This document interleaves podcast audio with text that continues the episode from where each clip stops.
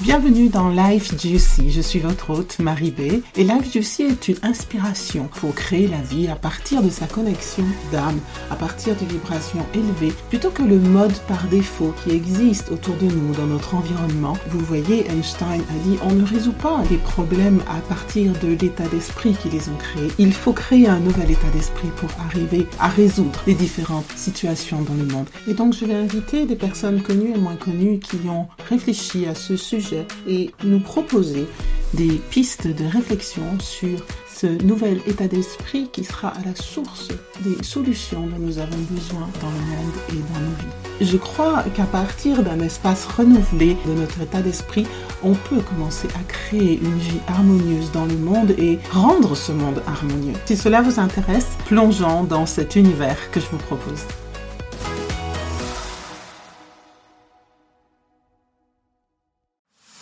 Bienvenue dans Life Juicy. Je suis votre hôte Marie B. Et Life Juicy est une inspiration pour créer la vie à partir de sa connexion d'âme, à partir de vibrations élevées, plutôt que le mode par défaut qui existe autour de nous dans notre environnement. Vous voyez, Einstein a dit on ne résout pas les problèmes à partir de l'état d'esprit qui les ont créés. Il faut créer un nouvel état d'esprit pour arriver à résoudre les différentes situations dans le monde. Et donc je vais inviter des personnes connues et moins connues qui ont réfléchi à ce sujet et nous proposer des pistes de réflexion sur ce nouvel état d'esprit qui sera à la source des solutions dont nous avons besoin dans le monde et dans nos vies. Je crois qu'à partir d'un espace renouvelé de notre état d'esprit, on peut commencer à créer une vie harmonieuse dans le monde et rendre ce monde harmonieux. Si cela vous intéresse, plongeons dans cet univers que je vous propose.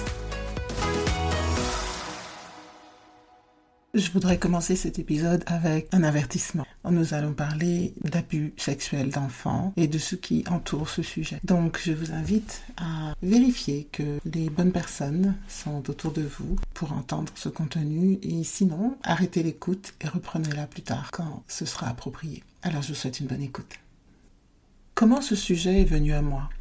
J'ai commencé ce podcast pour partager à propos de créer la vie qu'on souhaite et sortir du mode par défaut, du mode dans lequel on vit tous. Et la vérité, c'est que quand j'ai commencé ce podcast en 2021, j'ai eu beaucoup de mal à trouver ma couleur et à avancer avec discipline dans la publication des épisodes. Et je me suis senti mal à propos de ça, pour dire vrai. Jusqu'à ce qu'il y ait deux événements que je veux partager avec vous aujourd'hui. Je ne savais pas que je parlerais du mode par défaut avec lequel je vis depuis des années et qui touche tous les aspects de ma vie en fait. Mais maintenant, il y a comme une force intérieure qui me pousse à aller plus loin, qui me pousse à m'améliorer, qui me pousse à partager. Et c'est pour ça que je travaille sur cette série de podcasts et que j'ai décidé de faire mon premier podcast en français sur ce sujet si important.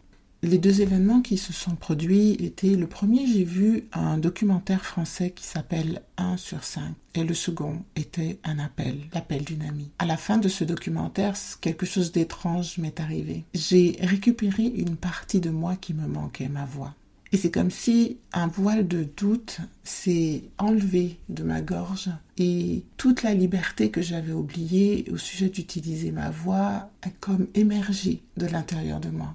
Mes mots étaient devenus vérité, ma voix était plus posée et il y avait une certaine solidité à l'intérieur de moi, une solidité que je n'avais jamais expérimentée auparavant. Avant ce moment-là, je n'avais pas conscience de cette répression intérieure, ce mode dans lequel je vivais en permanence. J'ai commencé ce podcast il y a plusieurs mois, alors j'utilisais déjà ma voix.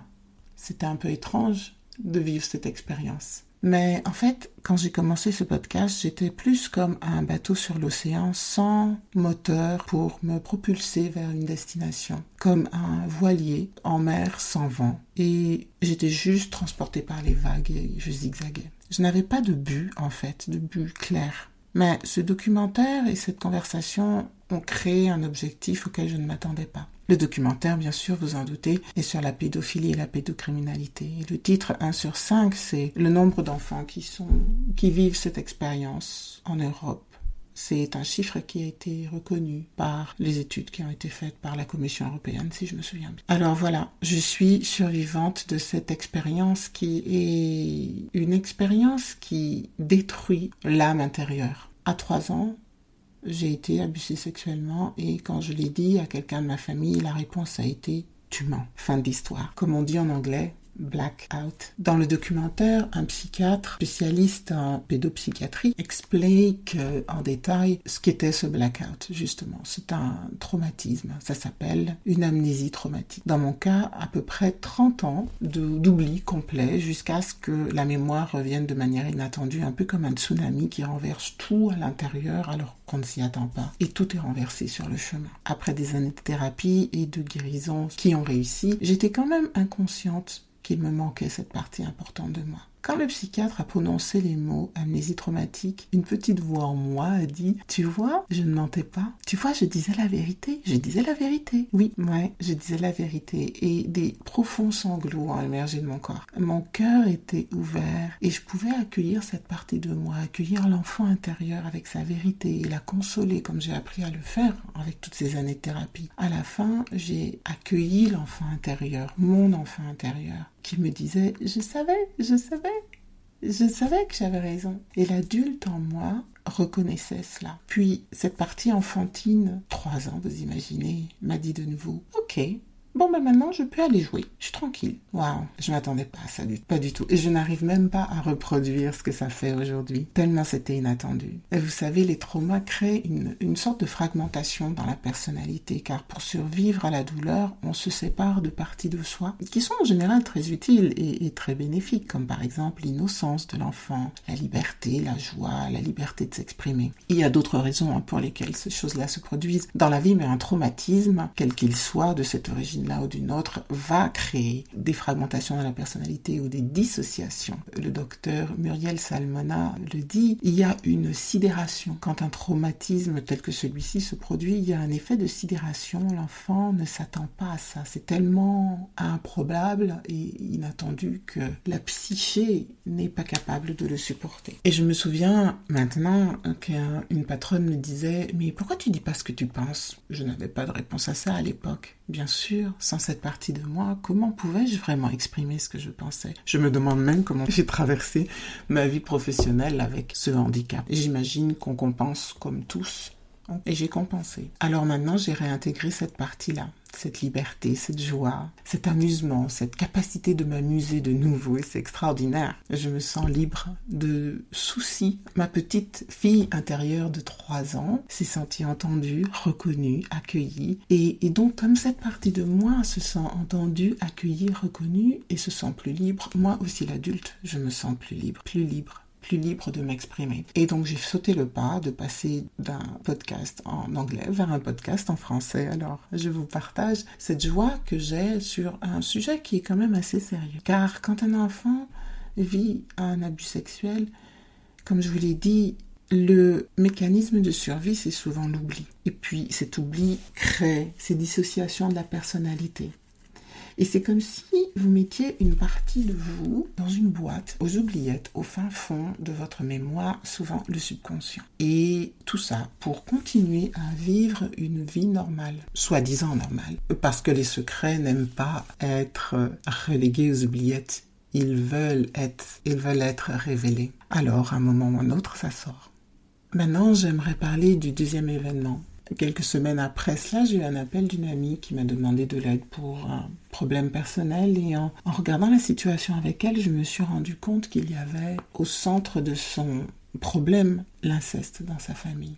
Maintenant, je n'ai plus peur de parler publiquement. Quand je parle, mon corps ne tremble plus comme avant. Je me sens ancrée, puissante, ma voix peut être posée, mes mots peuvent dire la vérité, bien sûr, ma vérité, avec compassion et soutien pour ceux à qui je parle. Je n'hésite plus et ma voix peut parler un peu parfois comme un laser. Je suis encore surprise de cela sortir de cette boue de déni et de l'acceptation de l'inacceptable qui se produit souvent de génération en génération quand ces événements-là arrivent dans une famille. Le mode de fonctionnement par défaut qui permet les abus d'enfants sont en général le déni, l'omerta, le secret, l'ignorance et l'intégration des comportements abusifs comme quelque chose de normal dans l'état d'esprit des gens avec qui ça se passe, des familles dans lesquelles ça se passe. Et je pense qu'il est temps que ce mode de fonctionnement soit transformé. Alors, euh, comme une personne qui a été capable de se reconstruire, je voudrais contribuer à sortir de cette ignorance et appeler un chat un chat. Parler de ce sujet.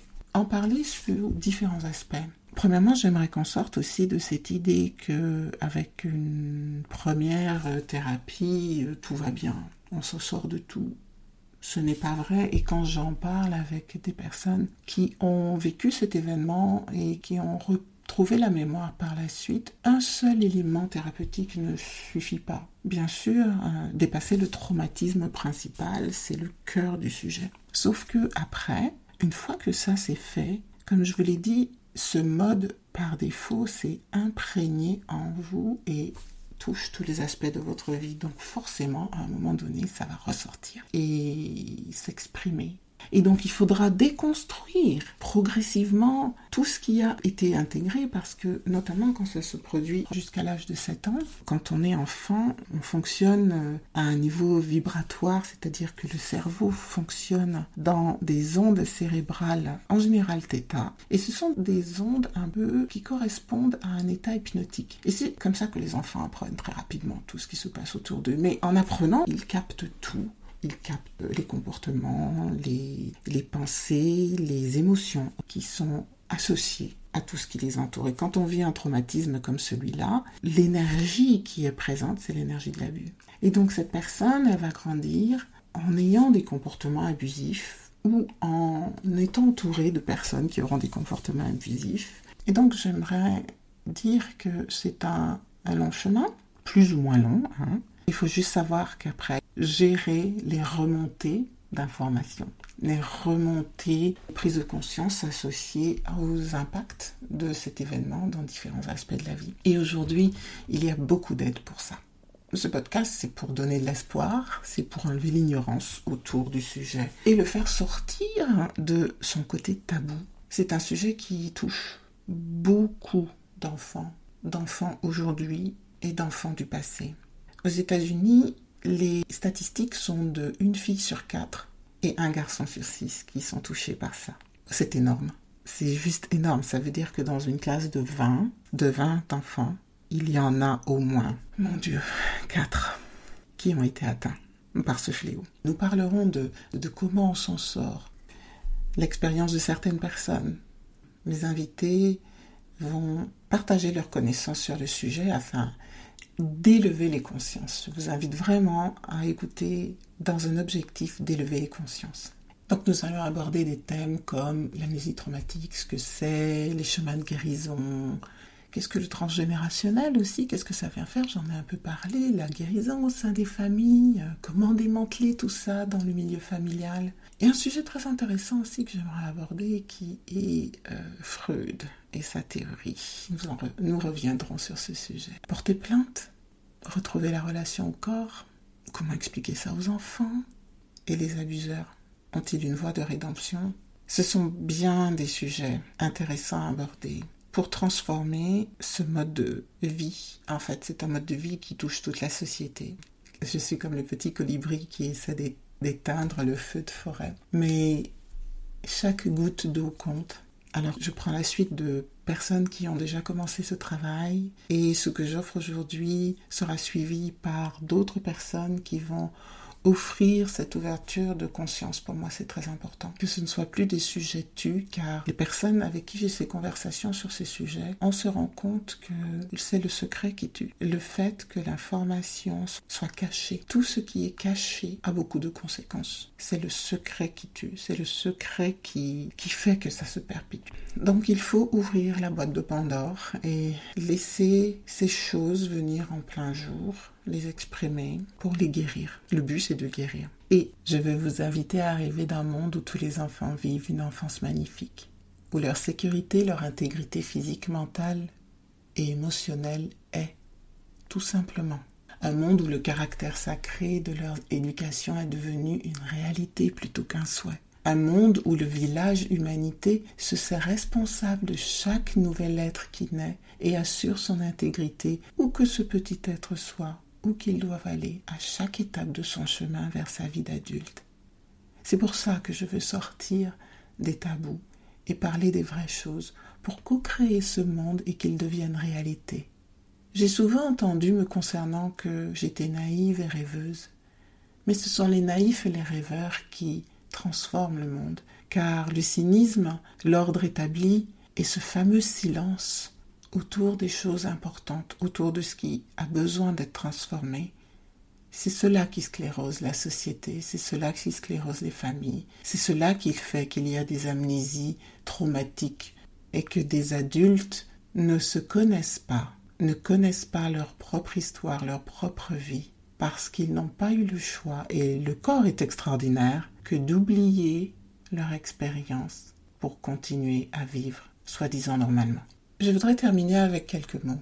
Les violences faites aux enfants sont de graves atteintes à leur intégrité physique et mentale, ainsi qu'à leurs droits. Et l'exposition précoce à la violence a été reconnue par la communauté scientifique internationale comme la principale cause de mortalité précoce et de morbidité à l'âge adulte. Vous rendez-vous compte de cela? Donc il y a une certaine urgence humaine et sociale à régler ce problème. Alors je prends cet engagement et je vais lire cet engagement qui a été proposé par le docteur Muriel Salmona envers ses enfants et ses adultes d'aujourd'hui qui doivent continuer à se reconstruire. Je m'engage à lutter contre le déni en informant et en m'informant. Je m'engage à reconnaître la gravité de ces violences et l'urgence d'agir. Je m'engage à respecter et faire respecter la loi et le droit des enfants à ne subir aucune forme de violence, aucune forme de violence envers les enfants, y compris les châtiments corporels, en faisant respecter la Convention internationale des droits de l'enfant. Je m'engage à lutter contre la loi du silence.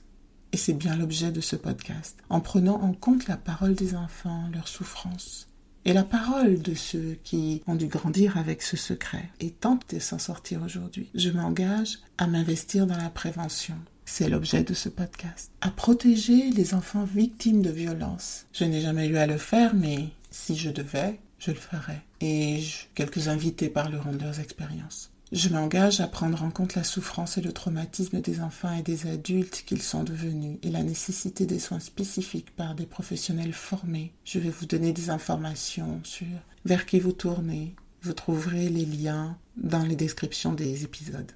Je m'engage à lutter contre l'impunité et à permettre aux victimes d'obtenir justice et réparation. Je ne suis pas une spécialiste du droit, mais je peux aussi donner de l'information. Et je m'engage à être solidaire et accompagner au mieux ces enfants et les adultes qu'ils sont devenus. Je le fais déjà. Finalement, je m'engage à protéger les parents protecteurs et les professionnels de santé qui signalent ces violences.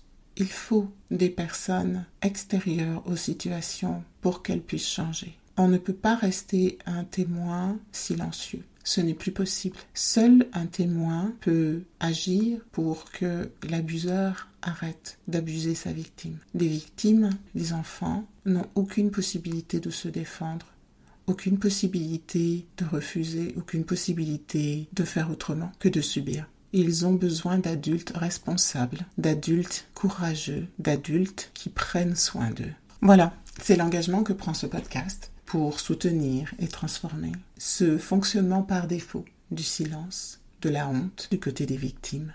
Mais peut-être qu'il faudrait que cette honte soit de l'autre côté. Alors voilà, je choisis d'utiliser ma voix pour partager, ma voix pour informer, ma voix pour soutenir. Vais vous dire qu'il y a la lumière au bout du tunnel, malgré toutes ces phases où les prises de conscience sont parfois nécessaires. Hello, merci d'avoir écouté cet épisode de Live Juicy. Et si vous avez aimé ce que vous avez entendu aujourd'hui, merci de le partager avec vos amis. Si vous avez des questions, des sujets, des commentaires, vous pouvez m'envoyer un message directement à marie Si vous n'avez pas encore fait, souscrivez, évaluez et revoyez cet épisode. Merci pour votre écoute.